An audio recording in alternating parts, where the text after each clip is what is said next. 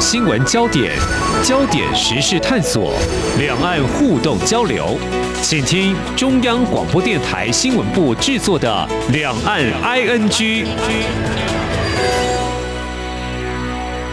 听众朋友你好，我是黄丽杰，欢迎收听《两岸 ING》。肆虐全球将近三年的 COVID-19 疫情，我们目前看来是感觉比较趋于缓和了哦。那么各国也逐渐松绑边境管制，那么政府也从九月份开始就渐渐式的打开我们的国境大门，迎接来台湾旅游的观光客。十一月七号就是今天，开放香港跟澳门旅客组团前来，同时也同步配合，从今天开始开放旅行业组团前往港澳地区旅游。不过呢，还没有准许自由行啊，再来台湾旅游这个部分哦。不过对台港澳的民众来说，相信也多了交流的机会，尤其是将为遭到冲击的旅游业带来市场的活络。但要回复疫情前的情况有多快呢？未来有没有可能会吸引更多的人潮？当然，我们要有信心哈，呃，要先看到疫情前后的商机到底出现了哪些变化，又怎么样来把握呢？我们在今天特别邀请静宜大学观光系副教授黄振聪来观察探讨，非常欢迎副教授，你好，丽姐好，各位听众朋友，大家好。嗯，好一段时间没有跟副教授来聊这个话题了，真的是疫情让这个旅游业呢撑过来要非常的辛苦。嗯，希望这一次的开放能够带给他们很好的一个起步哦。好，那么以过去香港跟澳门旅客来台湾观光，其实自由行是蛮受欢迎的选项了哦。那现在开放港澳民众到台湾来旅游，先是团客。哦，那么政府开放考量，您整体观察是不是也不？这个台港澳三地其实都还有一些防疫限制，所以这样来开放也算是一个很不错的一个决定。嗯，就是说阶段性的话也可以理解哈，政府的一些考量啊。但我觉得今天开始能让港澳的客人可以组团来台哈，我觉得终究是好事。其实港澳哈就是我们很重要的市场，在疫情前。哦，就是二零一九年，港澳来台是达到一百七十五万人次。那港澳的居民合起来只有七百多万哦。那中国大陆哈这么大的面积跟人口，它才来两百七十六万。所以港澳这么小小一个地方，它跟大陆占比啊是达到大陆的六十三趴。嗯，好，这个是相当不容易。差不多每四个居民哈就有一个来台湾了。嗯，所以港澳人其实是他们很喜欢出国啊，他们也很喜欢来台湾。嗯哼哼，疫情之前哦，光是在台北搭捷运，特别是在假日的时候，就会有蛮多来自香港的。好朋友到台湾来旅游，这个从他们的交谈，我们大概就可以感觉得出来。那么疫情前，中国大陆到台湾的旅客有两百七十六万人哦。那现在当然，因为像中国大陆的动态清零，要来到台湾，他们的边境管制非常的严格哦。那刚刚提到这个防疫的限制部分，大家应该清楚。如果说港澳的民众要到台湾来旅游的话，我们台湾现在还有七天自主防疫，就是说，来台的入境当天或自主防疫第一天检测一次，自主防疫期间外出之前必须要两天内的快筛检测阴性结果。那么，香港呢，从九月二十六号开始也放宽入境检疫的限制，实施所谓的零加三，就是从抵达至作为第零天算起，加上后续。第一到三天，总共有四天的自主防疫。那么虽然可以自由的外出，不过还是必须要做四次的 PCR 阴性，可以出门。期间可以上班上学，不可以去餐厅、酒吧跟人潮拥挤的场所。另外也提醒前往澳门，那么早就从十月十五号开始改为七加三，就七天集中隔离的医学观察，三天自我的健康管理。至于谈到组团哦，我们就是来台湾观光，美团人数五。五人以上，四十人以下，在台湾停留最多有十五天哦。那么，当然我们寄望说先开团客哦到台湾来。呃，一刚开始呢，要慢慢的增，因为还有一些防疫的限制，有些人还是会有一些考量嘛哦。那这样子现阶段疫后来台观光，能不能够有意愿？如果按照之前我们所观察的，像香港。澳门到台湾来旅游的人数这几年可以说是让我们感受到了很喜欢到台湾来。那老师长时间的观察，港澳来台他们的意愿在以后不要说报复性的消费了，就是说纯对台湾的好感或喜欢台湾，应该是可以预期他们到台湾的意愿是还蛮高的，对不对？对，我们刚刚就看到说，在疫情前哦，就是说他几乎每四个居民哈就有一个来台湾哈，嗯，所以的确是相当的踊跃的。那这样的一百七十五万人次来台哈，嗯，差不多是贡献我们在地的经济是有达到四百六十亿的，好，这个是相当可观。那当然，我觉得在现阶段的开放要特别。重要，这原因是说，因为中国目前的话是它还是要隔离的，哈，所以原则上香港客人不会去中国旅游，好，但是他们因此可以来台湾。那过去香港人一年可能会出国十次，啊，因为香港就类似一个台北啊，一不小心就是出境。那但是现在他们不会去中国大陆，所以其实本来是应该很多人他们会想要来台湾，只是说可惜我们在现阶段我们还没有开放自由行。嗯，那过去香港人的这个旅游行为哦，他们可能九成都是自由行，啊，大概是只有一成是参团而已。嗯，那我们因为整个的防疫的种种考量，现在是指开放团体。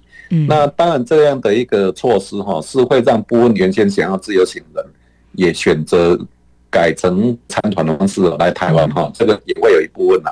那我个人预估就是说，原先团体可能只有十趴，但是因为现在不能自由行，所以有些人会加入团体，所以可能团体会成长到二十趴。那因为现在不能去大陆，他们只能来台湾，所以这个二十趴哦，有可能会倍增到四十趴。啊，所以如果这样估算的话，可能好，如果是这样的政策做维持的话，也许一年大概还会有七十万的这个港澳客人来到台湾嘛。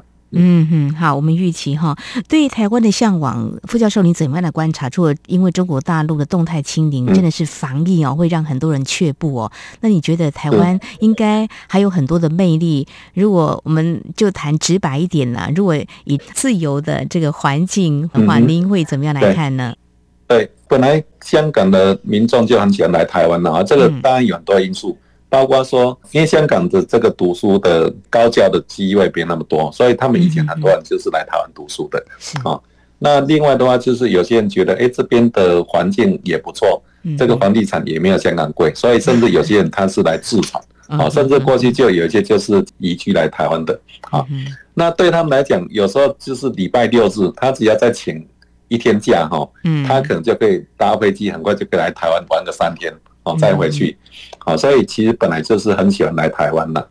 那现在加上不能去中国，啊，嗯，那又加上这三年多来，哦，其实从先前缓送中一路以来，哈，其实他们就是对台湾是非常向往的，啊，所以从缓送中被压抑到后来疫情被限制，啊，到现在可以开放，还有他们要看到台湾这几年的繁荣，公投也很蓬勃，那甚至我们还有罢免，啊，补选。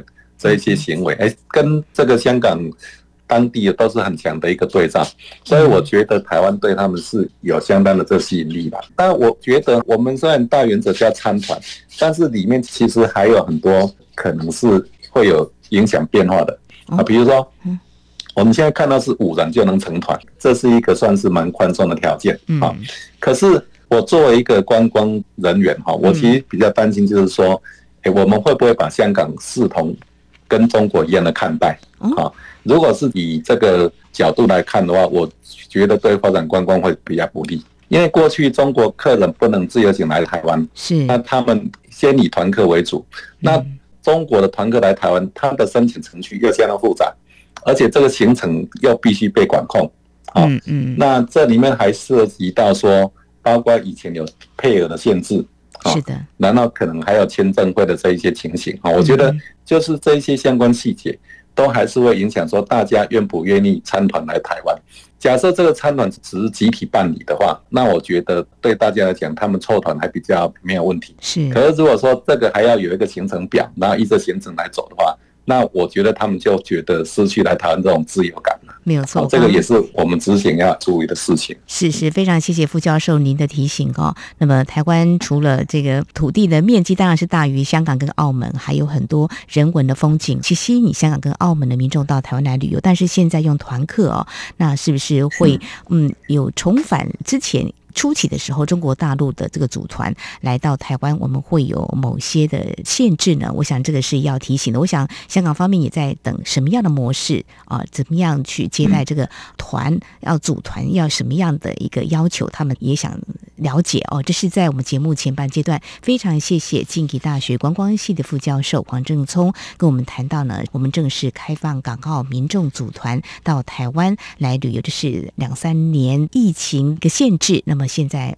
慢慢的阶段性的打开这个国境大门哦，稍后节目后半阶段进一步来看疫情前、疫情后，其实整个旅游市场，我们刚。谈了，除了这个冲击之外，事实上呢，也应该有很大的这个改变。包括台湾有哪里好玩，还有就是在旅费的部分的话，或许港澳的民众呃也会感受到，现在就是不管去哪个国家呢，物价攀升呢，都有可能让旅游市场有一些影响。我们稍后节目后半阶段，我们再来谈这些话题。今天的新闻就是明天的历史，探索两岸间的焦点时事，尽在《两岸 ING》节目。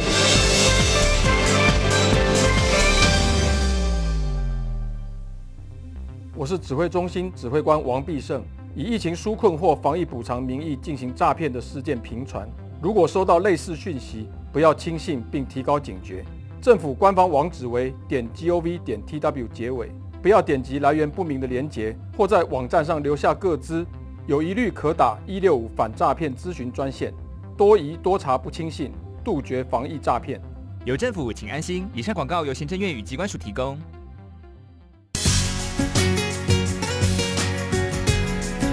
这里是中央广播电台台湾之音。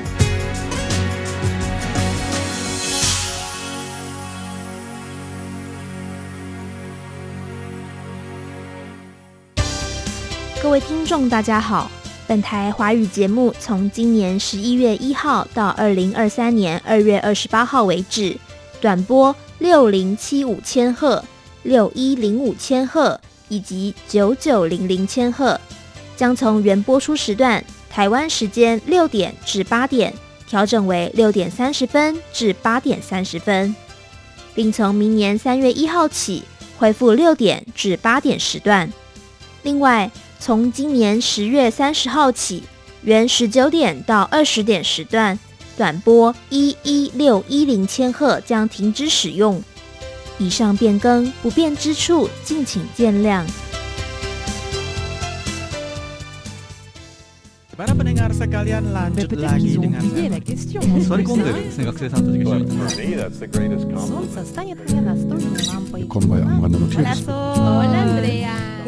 在世界那个尽头，请你跟我这样做。Turn on your radio，阳光 RTI，Worldwide，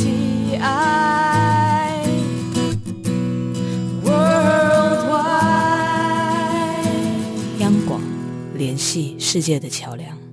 这里是中央广播电台，听众朋友继续收听的节目《两岸居》。我们在今天节目当中要告诉听众朋友好消息，就是从十一月七号开始，我们台湾呢已经渐进式的打开国境大门，邀请。来自香港跟澳门的民众到台湾来旅游，不过现阶段还是先以团客为主哦。好，我们邀请到的是静宜大学公关系的副教授黄振聪来告诉我们啊，他对这样的政策开放有什么样的看法？未来应该是可期的。所谓可期，就是说应该会有港澳的民众会。更想来到台湾。疫情前就有蛮多港澳民众喜欢到台湾旅游，但是呢，在这个疫情打乱了整个步调之后，到底整个市场发生了什么样的变化？嗯，谈到疫情，很多人会觉得冲击到旅游的市场哦，蛮辛苦的哦，他们是咬牙苦撑哦。但是呢，我们的电子资讯业呢却是长红哦，所以其实这几年看到台湾的经济面，呃，从 GDP 的数字增长。来看呢，并没有因为疫情受到影响，所以看起来就说这几年的经济成长，台湾反而是可以傲视东亚一些国家，对不对？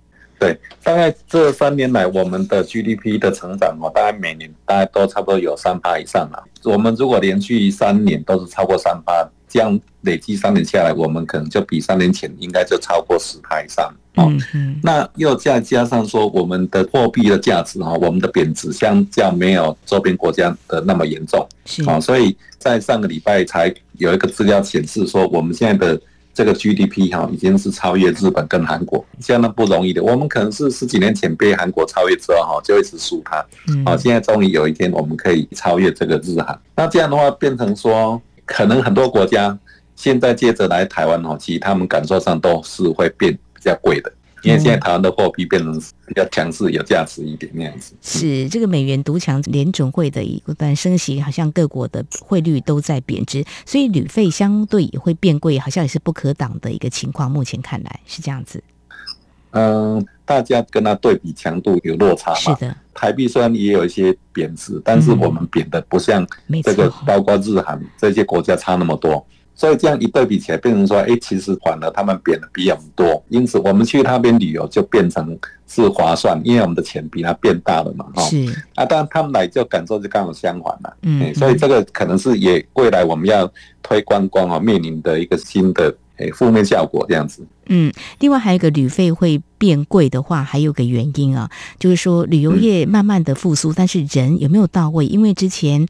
疫情期间，因为旅游业的冲击太大了哈，所以有一些呃员工可能保不住他的饭碗，这也是没有办法的事情。这不是只有台湾，很多国家都是如此哦。那现在是不是短期之内这个服务业缺工问题可能还没有办法完全就恢复到疫情前？有可能还要一段时间。对，哎，我觉得这个人力问题现在很困难，但是我也觉得未来几年都不容易解决。怎么说呢？这个现在很困难的话，比如说我们现在国境开放了，照理讲是不是旅行业人就该回来哦？嗯。可是我到这个业界实际上去了解情形，其实回来的速度真的是很慢啊。嗯。因为这一波疫情太长了啊，所以他们已经变成过去另外一边做的已经很熟练了，你知道吗？嗯嗯。那他们心理上就会觉得说，哦，那我这边做。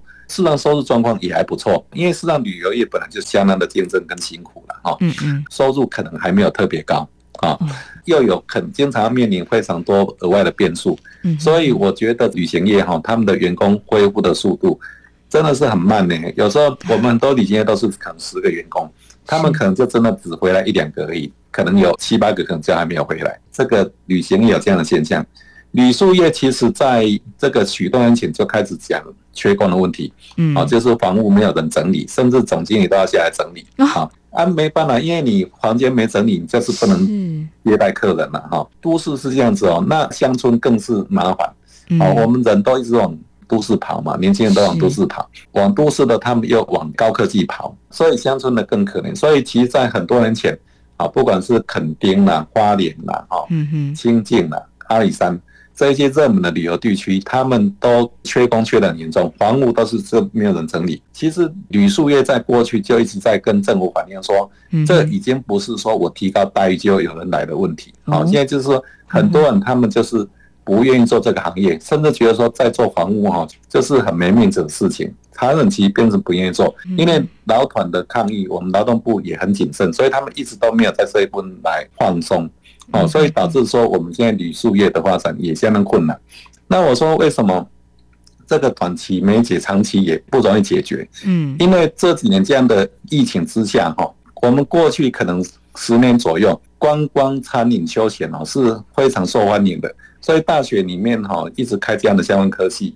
那也因此，我们产业界就引进了非常多的这一些年轻有活力的整理了哈。嗯嗯。可是连续这三年的这个疫情之下，这一些行业变成都是最辛苦的行业。所以现在包括我们在今年的这个大学招生里面哈，这些相关科技不止大家不愿意填，甚至还产生很大的缺额。那这个对于未来这个产业的竞争力绝对会有影响。好，当年轻人不愿意再要去投入的时候，它就会有影响。所以这个都是。我们看到未来这个产业哈会很辛苦的一个地方。听起来真是很不忍哦，真的是打击很惨哦。这个疫情哦，让一些有志原本要从事旅游业的，都可能会因此而却步哦。当然，政府这段期间能做的就是提供一些纾困。好，来让业者能够撑过去。不过看来这长期这个疫情实在是两三年了，其实还没有完全画下句点呐。因为还有这个变异的病毒哦，还好症状都是轻的，但是就是说这个影响呢是非常的深远的。我想这个政府也应该正视这样的问题。只是说服务业的缺工问题的确是啊很严重。刚刚听到。呃，副教授说，即便提高工资，比较好的待遇，也没有人愿意回来，这听得会让人家很心急耶。那 我在想，慢慢的啦，可能市场上还是会有一个重新洗牌吧。那如果说旅游业慢慢的复苏，是不是也改变整个市场运作的经营的特色？或许是不是也有可能哦？因为其实为什么刚刚我们提到呃团客自由行，以港澳来说，呃这个自由行还挺受欢迎。就是它可以钻进一些。更细、更微小的地方去看到台湾的美哦，或许这也是可以参考。当然，现在团客呃，我们有具规模的产业供应链还是有的啦，应该还是可以满足从港澳到台湾来观光旅游的人潮。好，这个问题呢有点沉重，但是也我们会去正视这样的问题哦。呃，当然，在等待国外的旅客到台湾来的同时，其实政府也多管齐下，就是推国旅的补助嘛，好，一波又一波，呃，这一波像今年来看的话，呃，国旅的补助应该差不多告一段落。如果说最近选择到台湾来旅游的港澳民众，到一些热门的景点的话，应该还不至于太拥塞吧？因为已经被消化了大半的国旅的部分。对。就是自由行补助啊，是到九月八号结束嘛，哈。是。那现在团体补助还有在进行，啊。但是本来参团的人数本来就没有自由行那么多了，哈。嗯。而且在这个整个疫情之下，其实我们疫情现在第三年哈，其实前两年的这个国旅的衰退人数都在二三十趴以上，今年大概也差不多会衰退在二十趴左右，啊，所以我们景点的这个涌灾情形其实会较以前是比较舒缓一点。那国外客人减少的更多，嗯，就是像我们现在最近这几天的入境的恢复率哦，大概是在差不多都到十五趴、十六趴左右，哦，所以可能到月底也才会会到二十几趴了，哈，这个比起过去，我们一天可能大概都有三四万的人来入境台湾，还是一个很大的落差，啊，所以现在外国客人来台湾呢，是比较不用担心说会不会到处都很多人，这个其实是比较不用担心这一点。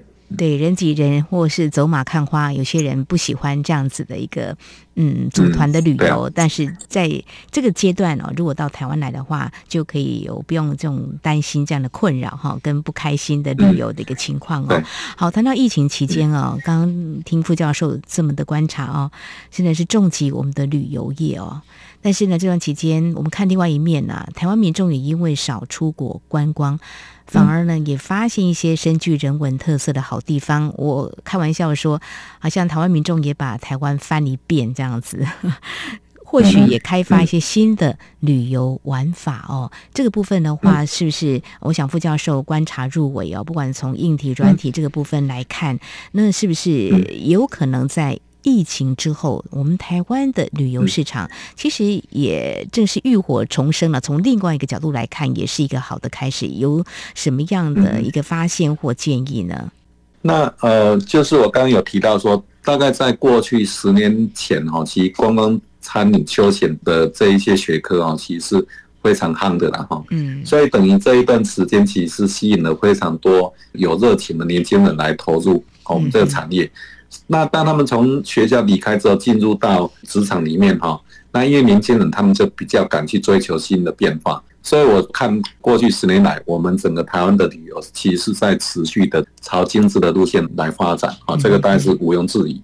那在未来，我们在跟国际上竞争哈，这个有特色然后精致路线哈，也是必然的一个路线啊，我们。从早期，哎，我记得我大学毕业那时候都流行环岛旅行，嗯，好，反正毕业旅行就是环岛，啊，慢慢没有人会这样子走的啊，所以后来变成都是区域，然后深度、精致，好的做法。那我们现在看到很多这个业者的产品哦，甚至都是强调独家，啊，就是别人没有我有的啊，这样的东西才能更吸引人呐，哈。所以我想，这个追求特色跟精致哈，这个是我们商业见证里面是必然的一个做法。嗯，那我倒关心就是说，我们未来可能另外一个面向哈，就是说整个政府的面向啊，大环境的这个面向哈，嗯，这个也是要加强了哈。未来至少有三个课题很重要啊，一个是政府部门的统合。好，那从这一次的这个复苏过程中，我们就发现应该是我们观光推动的统筹机制哈，是有点没有那么连贯啊。哦，比如说我们的陆委会。他可以决定说，我中港澳暂时不开放啊，然后后来又基于整个大家的期待哈，所以现在开放港澳的团体啊，所以也算是这一棍算是开半套了哈。嗯嗯，然后另外有一个就是说，哎，我们过去推新南向，我们包括越南啊跟印尼，我们虽然没有开放他们免签入境台湾，但是我们给一个特别待遇，就是要叫关红专案。关红专案就是说，我们赴旅行社哈。哎，优质旅行社可以去招揽客人，然后我们让他不用这个签证会这样的一个待遇啊。但是我们在这一次的开放过程中，关红专案就是意思就还不能启动啊。那这个为什么不能启动呢？因为这涉及到说，当我要接受这一些申请的时候，我们其实必须要做审查，审查就要有一批人力。那这批人到底是要外交部还是移民署还是公安局来买单啊？那我们现在观光局没有办法像以前那么慷慨，因为我们现在的光基金不像过去那么充裕，所以这一个市场它也没有在第一时间就来开放啊。嗯，然后同样的话，这个指挥中心呢，现在还是可以决定整个边境的宽紧程度了。嗯，好，是。所以这一些等于是在政府的统合部分哦，其实不像过去我们诶，行政有一个光推动委员会哈，嗯，它可以来协调这些相关部位。那现在这个新的机制还没有产生啊。那再来就是刚刚提到的，哎，缺工是一个大问题啊，是，因为我们疫情之下，刚好台湾很多高科技产业哈都发展非常好，那那边的待遇也提高很多，所以人都往那边移动的啊，所以缺工问题。然后呃，疫情之下，我们边境没有人流啊，所以我们的观光基金就没有获得挹注，所以导致我们现在很多推观光的事情，我们就比较容易会捉襟见肘。啊，这几个都是大环境，我们必须要来协助解决。那我们的公司合作，那民间呢，他们就可以专注的把他们。